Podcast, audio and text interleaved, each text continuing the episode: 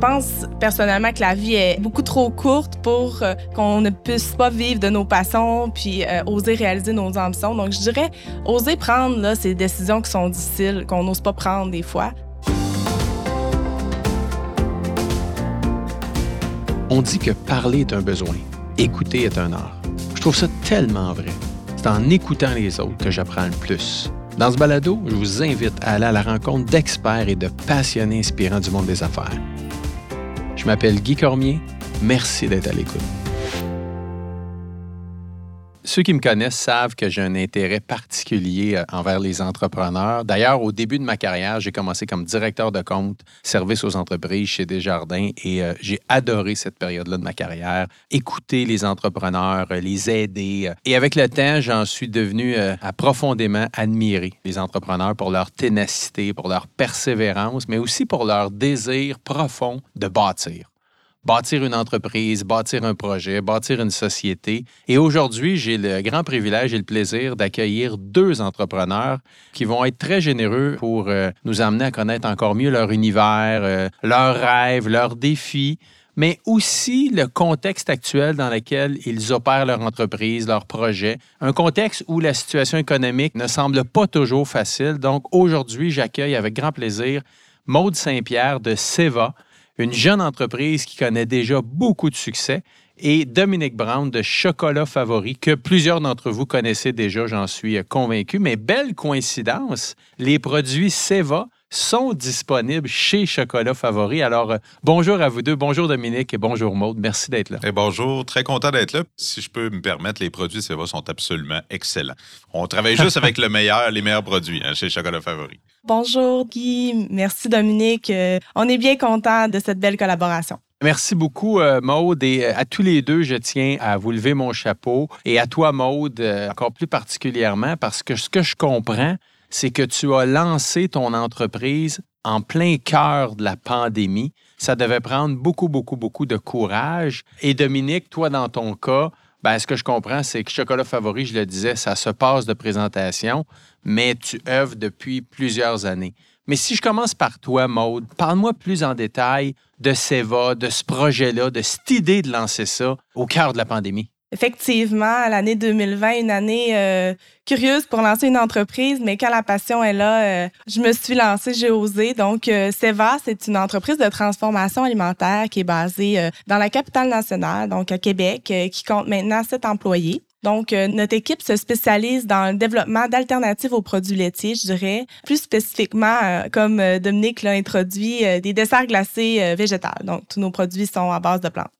Puis depuis euh, le tout début, euh, avec mon équipe, notre mission, c'était vraiment de créer euh, des produits tout d'abord de qualité, mais des produits qui sont savoureux, délicieux.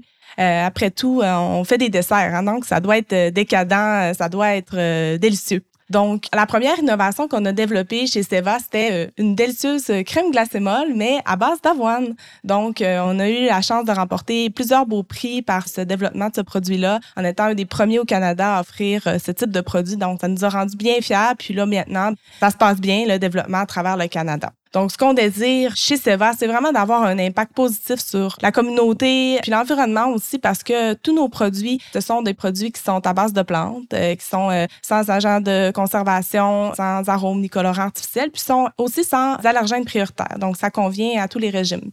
Puis finalement, j'aimerais euh, vous partager une belle nouveauté chez nous, quelque chose qui s'en vient dans les prochains temps. Donc, en plus de Seva, on a créé depuis la dernière année deux nouvelles gammes de produits qui seront disponibles en épicerie sous une nouvelle gamme, la marque Grazy, en épicerie. Ah, Maude, écoute, c'est fascinant ton histoire, puis cette dimension-là, environnementale, humaine. Mais elle vient d'où cette idée-là de Seva? Là? Avant qu'on lance cette entreprise-là, ça l'a germé comment dans ta tête? Ou quoi le déclic qui t'amène à dire je lance cette entreprise-là dans ce créneau-là avec ce type de produit-là? Elle est où l'idée originale? Ben, je commencerai par le tout début. Depuis que je suis toute jeune, mon grand-père, ma grand-mère, qui étaient acériculteurs, m'ont inspiré par leur passion. Euh, puis euh, mon père aussi a été entrepreneur à sa façon. Donc, j'ai vraiment eu des gens autour de moi qui m'ont inspiré, que j'ai vu être tellement passionnés par leurs projets au quotidien, euh, que moi aussi, ça m'a donné le goût finalement de bâtir un projet euh, qui allait me passionner, que je pourrais euh, bâtir au fil des années. Donc, tout a commencé, tout s'est accéléré, je devrais dire, en 2016. J'ai eu la chance de participer au championnat du monde de triathlon en Espagne. Wow! Euh, oh, wow! Ouais. OK. Toute une athlète, là. Je comprends que, OK, c'est toute une athlète, là, Maude Saint-Pierre. Mais merci. À l'époque, euh, les entrepreneurs, on est des passionnés. hein. On est intense dans toutes les, pa- les parties de notre vie. Donc, euh, effectivement, euh, ça a fait partie de ma vie pendant presque cinq ans. Et dans l'année qui a précédé cette compétition-là, ben, j'ai changé plusieurs habitudes de vie, dont mon régime alimentaire. Donc, je suis devenue végétarienne. Euh, puis à l'époque, ben, j'ai vraiment remarqué qu'il y avait une place pour améliorer l'offre alimentaire, pour qu'elle soit plus savoureuse, puis que l'expérience soit plus euh, intéressante finalement. C'est durant mon parcours, mon, ma jeune carrière en finance, je, devrais dire, j'ai travaillé dans le domaine financier, moi aussi, Guy, j'ai accompagné des entrepreneurs, j'étais directrice de compte. Et en en travaillant avec des entrepreneurs, elles ont euh, généreusement partagé leur passion pour l'entrepreneuriat, puis ça m'a donné la piqûre, je dirais, à ce moment-là. Donc, je dirais que j'ai choisi l'entrepreneuriat pour plusieurs raisons, finalement. J'ai été inspirée par plusieurs personnes autour de moi, ma famille, mon père, euh, mention spéciale parce qu'il a été une personne clé dans mon parcours. Puis ensuite de ça, ces entrepreneurs-là qui m'ont donné le goût de me lancer en affaires. Donc, elles m'ont démontré que l'entrepreneuriat, ça peut être un vecteur de changement, ça peut être passionnant, mais ça peut être un vecteur de changement pour bâtir une organisation qui a un impact pour sa famille, sa communauté, puis aussi euh, la planète. Wow, bravo Maude. C'est une histoire vraiment, quand on parle d'histoire personnelle qui t'emmène à générer un projet d'entreprise pour avoir de l'impact dans la société, c'est fascinant histoire. Là. Euh, Bravo encore Maude. Merci. Je me tourne vers toi, euh, Dominique. Euh, évidemment, beaucoup de gens qui nous écoutent doivent connaître la bannière chocolat favori, euh, ont probablement déjà utilisé, consommé, vécu l'expérience. Ceci étant dit, chocolat favori, c'est beaucoup plus que la bannière ou le commerce de proximité que les gens vont les rencontrer. Ça serait le fun de t'entendre parce que je sais que tu es un entrepreneur à succès, tu as eu d'autres entreprises avant, mais l'idée de chocolat favori, euh, l'ampleur aujourd'hui, l'envergure, les aspirations, comment tu vois les choses, Dominique? Oui, ben Chocolat Favori, en fait, il faut mentionner que ça existe depuis 1979. Alors, euh, moi, c'est une entreprise que j'ai repris en 2012 et euh, qu'à partir de ce moment-là, c'était une entreprise qui avait euh, trois chocolateries artisanales, en fait, euh, région de Québec, euh, sur la rive nord et sur la rive sud. Et cette entreprise-là fabriquait euh, tout ce qu'elle vendait et était reconnue à ce moment-là pour la crème glacée enrobée dans le véritable chocolat. Bon, nous autres, on pense qu'on est les premiers au monde à avoir euh, fait ça. Il faut savoir qu'à cette époque-là, déjà, il y avait des fils chez Chocolat Favori. C'était un produit qui dépassait déjà largement la région de Québec en termes de reconnaissance. Et moi, quand je suis arrivé en 2012, en fait, je venais du domaine euh, technologique. J'avais eu une entreprise avant qui avait eu beaucoup de succès et j'avais toujours été attiré par le commerce de détail et j'avais fait l'acquisition de cette entreprise-là.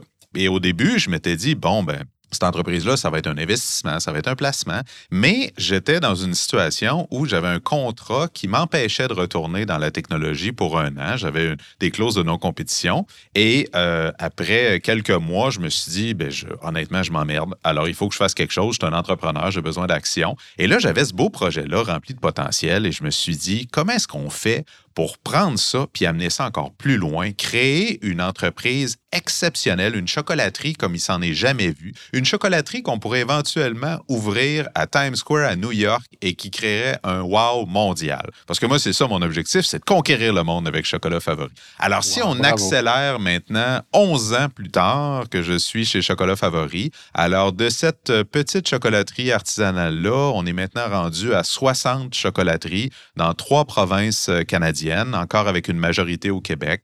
En tout et partout, on doit être autour de 1500 employés, donc de 60 et- soixantaine d'employés au départ à 1500 aujourd'hui. On crée encore l'ensemble de nos produits, euh, mais c'est plus au deuxième étage d'une maison artisanale, c'est dans, dans ce qu'on appelle la fabrique Chocolat Favori à Québec, 42 000 pieds carrés, vraiment avec les meilleurs équipements qu'on peut trouver au monde. Et on distribue nos produits non seulement dans nos chocolateries, mais aussi dans une multitude d'épiceries, de pharmacies, un peu partout euh, au Québec et même au-delà. On prend de l'expansion en Ontario actuellement.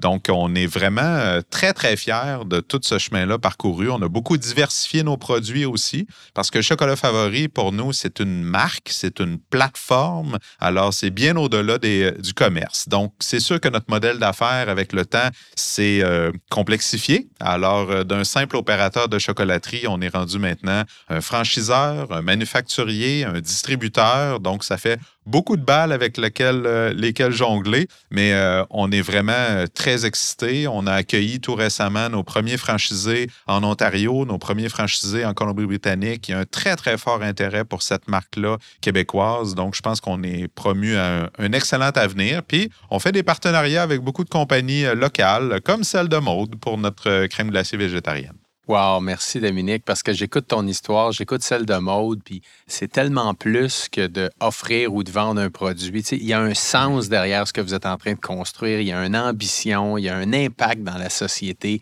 il y a une expérience que vous voulez faire vivre aux gens, au-delà des plateformes de distribution que, vous possédez, et de voir l'ouverture d'esprit que vous avez, les idées que vous avez. Moi, je trouve ça euh, hyper, hyper fascinant. Mais Dominique, je veux aussi, tu l'as dit tantôt, tu avais une entreprise avant Chocolat Favori dans le domaine des technologies. Donc, l'entrepreneuriat, l'entrepreneurship pour toi, c'est de longue date. Pourquoi tu as choisi ça, Dominique, dans ta vie? À quel moment tu as dit, moi, je vais être un entrepreneur ou c'est comme ça que ça va se passer? Puis, elle vient d'où cette fibre entrepreneuriale-là que, que tu possèdes, Dominique? Écoute, moi, c'est difficile de mettre vraiment le doigt sur le moment où ça a démarré parce que la première fois le plus loin que je me rappelle, c'est quand je suis allé voir ma mère à 11 ans, puis j'ai dit, maman, plus tard, je vais avoir ma propre entreprise.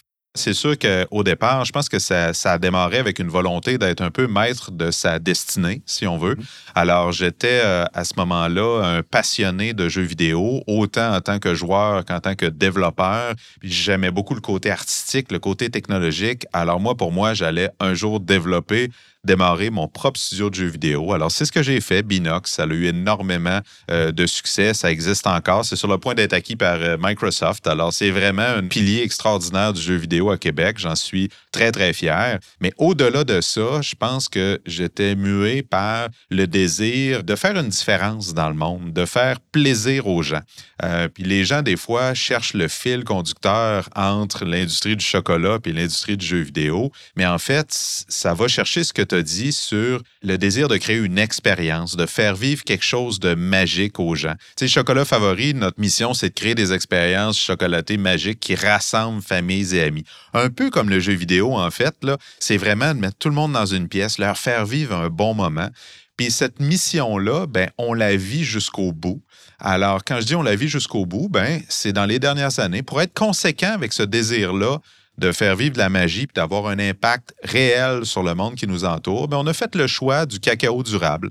Donc, tout le chocolat qu'on va vendre, que ce soit le chocolat sur la crème glacée qu'on trempe, sur, dans la fondue qu'on va acheter de chocolat favori, c'est tout du cacao durable. Donc, avec une dimension évidemment équitable, une dimension d'un impact sur les sociétés, sur les communautés. Ça, c'est excessivement euh, important pour nous. Puis toutes les entreprises que j'ai eues puis que je pourrais avoir un jour vont toujours avoir ce lien-là commun de créer du bonheur pour les gens. Ah, wow. C'est une mission qui transcende les entreprises ou les projets que, tu as, Dominique, ou même tes implications, tes engagements. Puis c'est ce que j'entendais de aussi. Hein. L'impact sur les personnes, c'est vraiment, vraiment important, au-delà juste de gérer l'entreprise, qui est déjà tout un défi. Là. Bien, on parle de défis. Je pense que ce qu'on discute jusqu'à maintenant, c'est le côté vraiment inspirant, euh, aspirationnel d'être un entrepreneur, stimulant, d'impact sur la société. En même temps, choisir l'entrepreneuriat, c'est pas non plus un long fleuve tranquille. Hein. Il y a deux côtés à une médaille tout le temps. Puis dans le contexte actuel, pénurie de main-d'œuvre, forte hausse des taux d'intérêt, ralentissement ou pas de l'économie, euh, monde géopolitique qui est en bouleversement c'est clair que vous regardez probablement les prochaines années, puis vous vous dites, oups, euh, il peut y avoir des impacts chez nous. Donc, tu le disais, Dominique, tantôt, c'est beaucoup de balles à jongler quand on est un entrepreneur ou quand on a différents projets. Et ça m'amène un peu à... j'ai goût d'aller avec vous sur euh, la gestion de votre équilibre, l'épuisement. On parle de santé mentale aussi pour des entrepreneurs qui, à un moment donné, sont au bout du rouleau avec tout ce qu'il y a à gérer. En tout cas, moi, c'est des questions chez nous, chez Desjardins, qui nous préoccupent, auxquelles on veut accompagner encore mieux les entrepreneurs. Donc, Comment vous la vivez, la période actuelle? Puis je peux commencer par toi, Maude. Comment tu la vis? Là? Ça fait 3-4 ans que tu as lancé ton entreprise. Tu regardes les prochaines années. Cette perspective économique de société qu'il y a devant toi, comment tu vois les choses? Puis est-ce qu'il y a des défis qui t'interpellent plus actuellement ou qui te donnent un peu plus de fil à retordre dans la gestion de l'entreprise? Effectivement, les, quatre dernières années, euh, ça a été assez houleux pour l'entrepreneuriat, disons.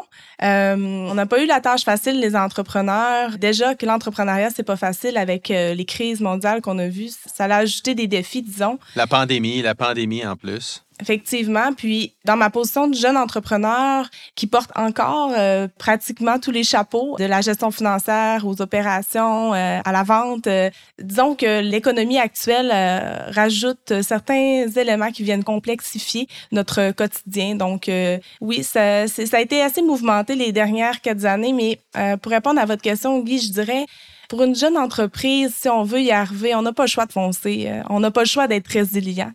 Euh, donc, on trouve des façons de faire. On est plus agile, on pivote, euh, on met des plans de contingence pour notre approvisionnement, par exemple, pour mitiger les risques. Puis surtout, je dirais, moi, en tant que leader, j'ai vraiment le devoir d'être la gardienne de la santé puis du bonheur de mon équipe. C'est vraiment ce qui me tient vraiment à cœur de, prendre soin d'eux parce que euh, j'ai la chance d'avoir une équipe qui est merveilleuse, une petite équipe qui est tellement dévouée puis engagée dans notre mission. Je veux les garder motivés puis longtemps avec moi. Donc, ceci dit, euh, oui, l'équipe, nous aussi, il faut prendre soin de nous, il faut prendre le temps de ralentir. il y a plusieurs défis euh, qui font face à, notre entreprise, évidemment. Donc, de notre côté, je dirais qu'on travaille fort pour euh, maintenir notre croissance, assurer que nos objectifs de diversification en termes de produits, entre autres, comme je l'ai mentionné tout à l'heure, sont atteints. Mais euh, je dois dire que nos investissements ont été euh, doublement, même je dirais triplement euh, réfléchis dans la dernière année pour s'assurer de faire des bons coups. Donc, c'est assez difficile d'anticiper les prochains mois avec l'incertitude, mais on veut vraiment s'assurer que nos investissements vont avoir un, bon retour sur investissement. Donc, on s'entoure des bonnes personnes. Je dirais que ça, c'est vraiment la clé. Ah, ça, c'est une bonne clé. Très bonne clé. Puis autrement, euh, Guy, je, je, rajouterais comme quelque chose qui m'interpelle beaucoup comme entrepreneur en ce moment, c'est les changements climatiques. On a parlé de durabilité tantôt, Dominique, un petit peu. Euh, cette année, c'était flagrant. On a ressenti leurs impacts de différentes façons avec les, les événements climatiques qu'on a vécus à travers euh, le pays, à travers le monde.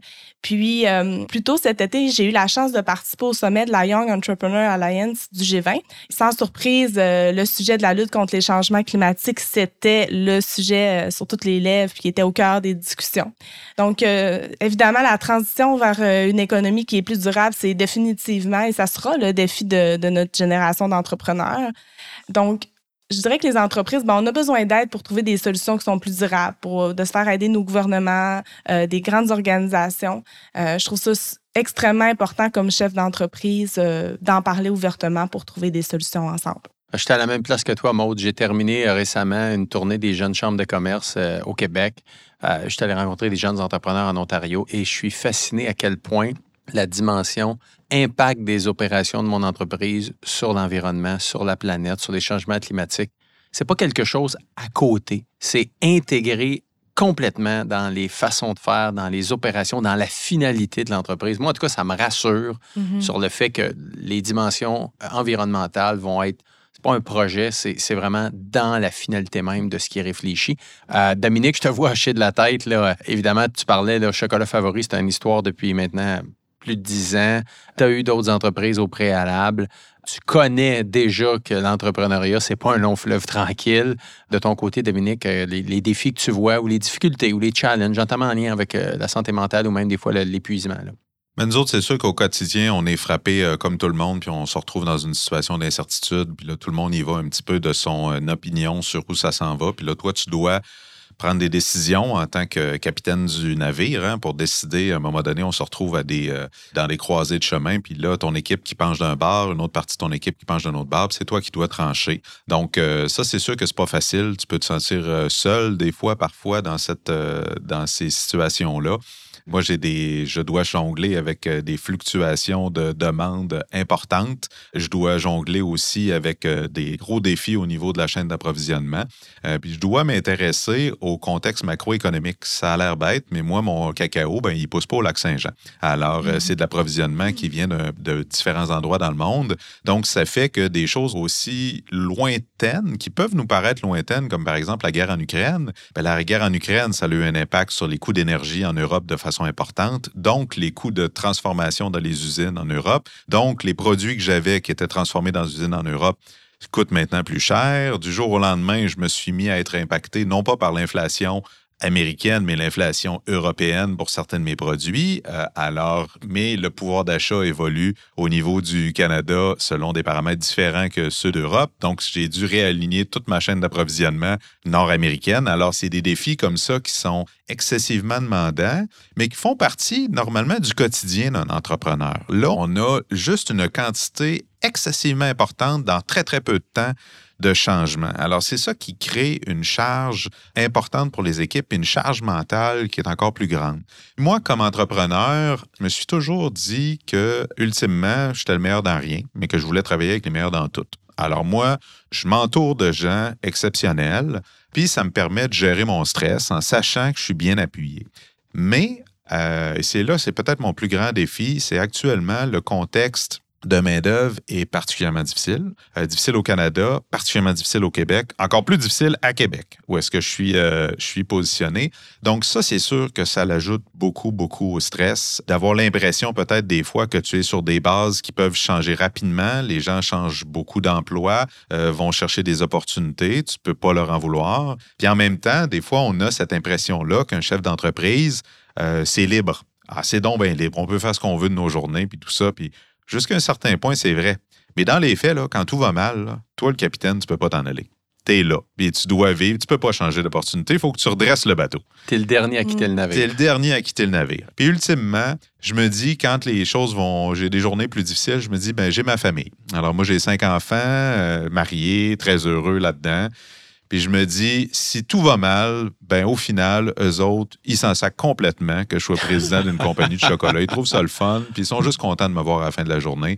Ben, je trouve ça intéressant. Il y a deux choses que vous avez amenées, Maude et Dominique. C'est savoir bien s'entourer. Pour vous, là, c'est une recette de succès pour passer à travers les difficultés ou jongler plusieurs balles. C'est pas juste l'affaire d'une seule personne. C'est mm. je m'entoure de gens de qualité avec des idées différentes. Je suis capable de partager un peu ce stress-là, cette pression-là. Donc, la qualité des gens qui vous entourent, c'est extrêmement important. Puis ce que je comprends, Dominique, c'est que ta famille, pour toi, est comme un moment d'équilibre euh, important. Maud, j'aurais le goût de relancer très rapidement. Toi, personnellement, tu la gères comment, cet équilibre-là? Là? Comme jeune entrepreneur, euh, il y a plusieurs mois, j'ai travaillé des longues journées et des longues semaines. Mais maintenant, euh, depuis quelques mois, je, avec tout ce qui se passe aussi, j'ai besoin de prendre un pas de recul. Donc, euh, j'essaie de, de, faire des journées qui sont raisonnables en termes d'heures. Puis, euh, j'essaie de sortir, marcher, faire de la randonnée, courir. C'est vraiment ma façon de décrocher, prendre l'air. Je suis une fille du lac Saint-Jean. Donc, pour moi, la nature, ça m'interpelle, ça me calme. Donc, c'est ma façon. Ah, c'est intéressant. C'est intéressant. Puis, je pense qu'effectivement, la nature, l'air, c'est souvent là qu'on réfléchit puis qu'on prend plus de recul des fois dans des gros problèmes qui semblent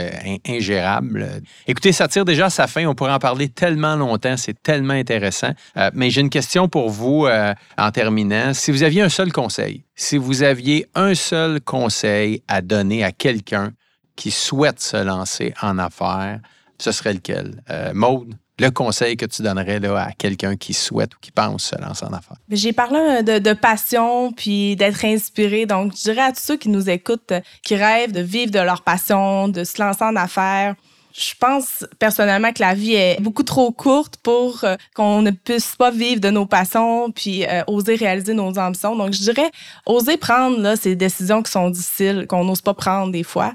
Puis surtout, ne laissez pas quelqu'un d'autre écrire votre propre histoire. Je pense que ça serait mon conseil parce que la vie est trop courte. Ouais, c'est un très bon conseil, Maud. Dominique, de ton côté, ton conseil que tu dois le faire, tu rencontres tellement d'entrepreneurs, je sais que tu dois partager ça régulièrement, ton expérience, mais euh, le conseil que tu as le goût de partager? Bien, mon conseil, en fait, ce serait en continuité avec euh, ce qu'on s'est dit aujourd'hui, c'est de vraiment bien s'entourer, de ne pas attendre de se lancer en affaires parce qu'il nous manque, euh, par exemple, des capacités en, en, comptabilité ou autre chose. On peut tout aller chercher ces capacités-là ailleurs. Si tu as une idée, puis tu as le goût, vas-y, fonce entoure-toi de gens avec lesquels tu as une bonne chimie, qui ont le talent et qui ont le potentiel. C'est très important. Et ne tombe pas dans le piège d'engager tes amis. C'est-à-dire que tes amis peuvent avoir ces trois choses-là, tant mieux. Mais sinon, si c'est juste tes amis puis tu t'entends juste bien avec eux, plus tard, ça va être encore plus difficile. Peut-être à un moment donné, tu vas atteindre un point de décision, puis là, tu vas peut-être perdre à la fois un ami puis un employé. Ah, c'est un excellent conseil. Oui, c'est un excellent, conseil, Dominique, effectivement. Écoutez, merci, merci infiniment pour cette conversation-là. Merci pour votre ouverture, pour votre franchise. Je pense qu'on comprend encore mieux à quel point vous jouez un rôle déterminant euh, pour notre économie, mais aussi, euh, vous parliez de la grande région de Québec, pour la vitalité de nos milieux.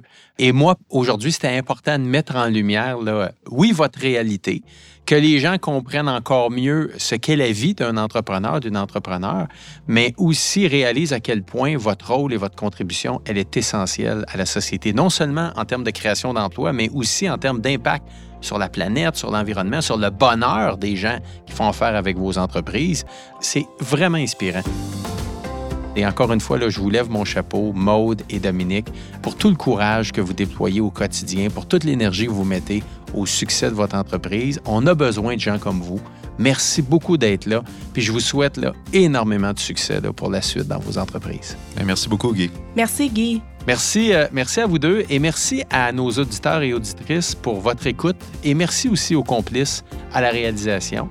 C'était Guy Cormier. Rejoignez-moi sur LinkedIn et Facebook et encore une fois, Merci pour votre présence, mais surtout, merci pour votre écoute.